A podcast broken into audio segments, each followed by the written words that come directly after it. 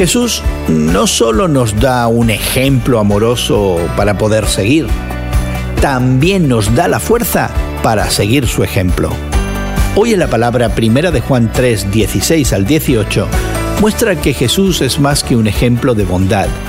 Él es la definición misma del amor porque entregó su vida por nosotros. Según Juan, lo que Jesús hizo es lo opuesto al asesinato de Caín en todos los sentidos. La acción de Cristo dio vida, no la quitó. Él sacrificó su propia vida, no sacrificó la del otro. Y los celos y el odio estaban completamente ausentes de la mente, palabras y acciones de Jesucristo.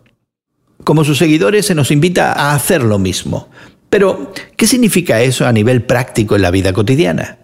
Bueno, podría ser dar cosas materiales o dar nuestro tiempo a personas que estén en necesidad. Y es que el no compartir regularmente es muestra de egoísmo donde el amor de Dios no está presente. El amor cristiano es más que un sentimiento. Si tus palabras, y sí, incluidas las que publicas en las redes sociales, no van acompañadas de acciones, el amor no es amor, sino hipocresía vacía.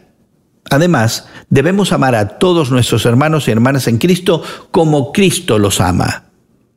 En este día del amor, de la amistad, del cariño, te invitamos a sentirte absolutamente seguro en el gran amor que Dios ha manifestado en Jesucristo. Alégrate hoy de que nada en toda la creación, ya sea natural o sobrenatural, visible o invisible, puede separarte de ese gran amor. Hoy en la Palabra es una nueva forma de conocer la Biblia cada día con estudios preparados por profesores del Instituto Bíblico Moody. Más información en hoyenlapalabra.org.